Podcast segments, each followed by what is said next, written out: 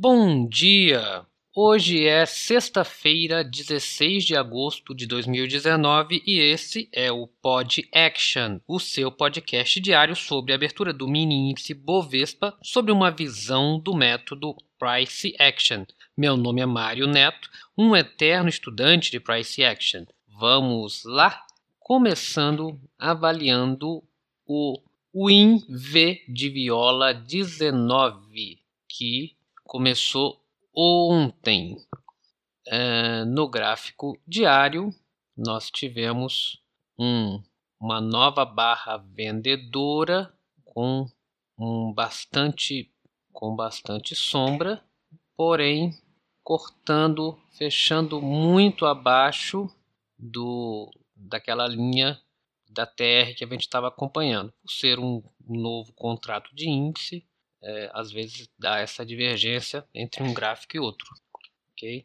Porém, fez uma, uma, uma. Foi um pouquinho além. Apesar do preço de fechamento ficar um pouquinho atrás, ficar em cima da linha, como se fosse uma falha, uma falha de rompimento dessa dessa TR aqui que a gente está acompanhando desde o dia 26 de julho. Tá?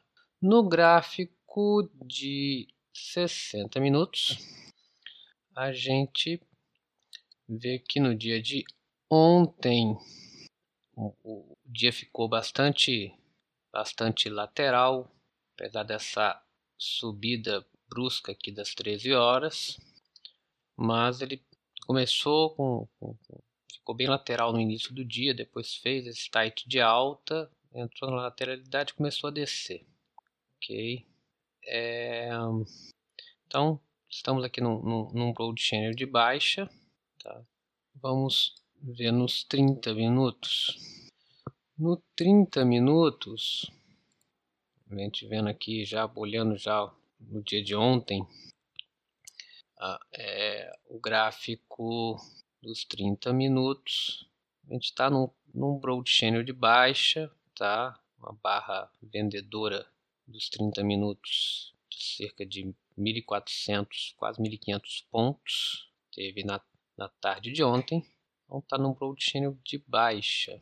No 15 minutos, a gente, algumas pessoas estão vislumbrando aqui uma, uma MTR porque ele fez o fundo, fez a mínima do dia, depois fez uma outra uma outra queda menor aqui começou a subir. Então podemos estar começando aqui uma MTR, temos que acompanhar na abertura de hoje para ver se essa MTR vai se concretizar para cima.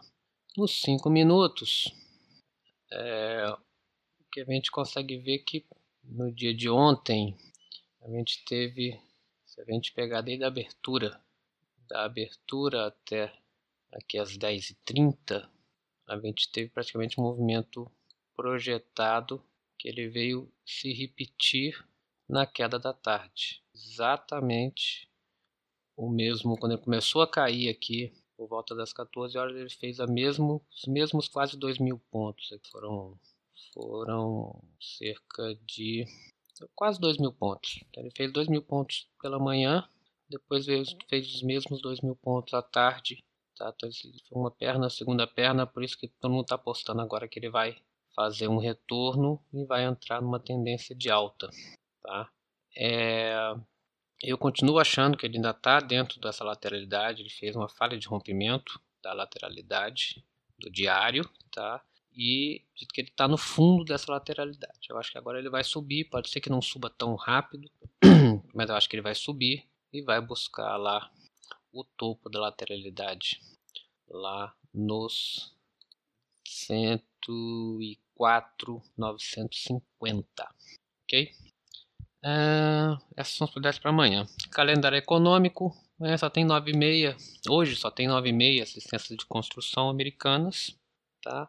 E é isso, pessoal. Bons trades para todos e até segunda-feira com mais um Pod Action. E só mais uma coisa: os tolos cobiçam apenas os bons resultados, mas são covardes demais para procurá-los, e por isso estão continuamente falhando.